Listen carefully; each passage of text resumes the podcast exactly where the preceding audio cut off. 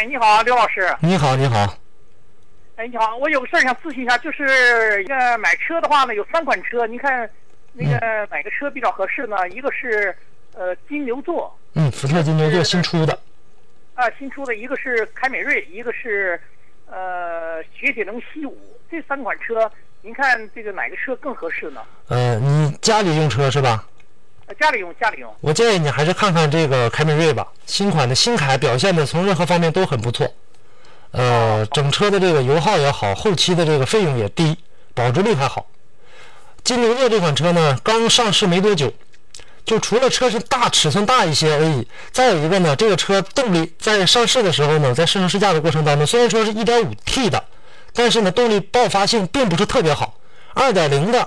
呃呃，可能还稍稍好一点，但是我没开到2.0，我只是开到了 1.5T 的，这种代替的增压器表现的不是很好。再有一个，这个车从后期的这个费用来看的话，它也没有凯美瑞经济，你还是看看以凯美瑞为主吧，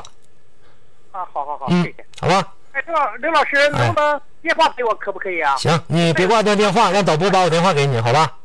哎，好的。哎，谢谢好嘞，再见了啊，再见，再见。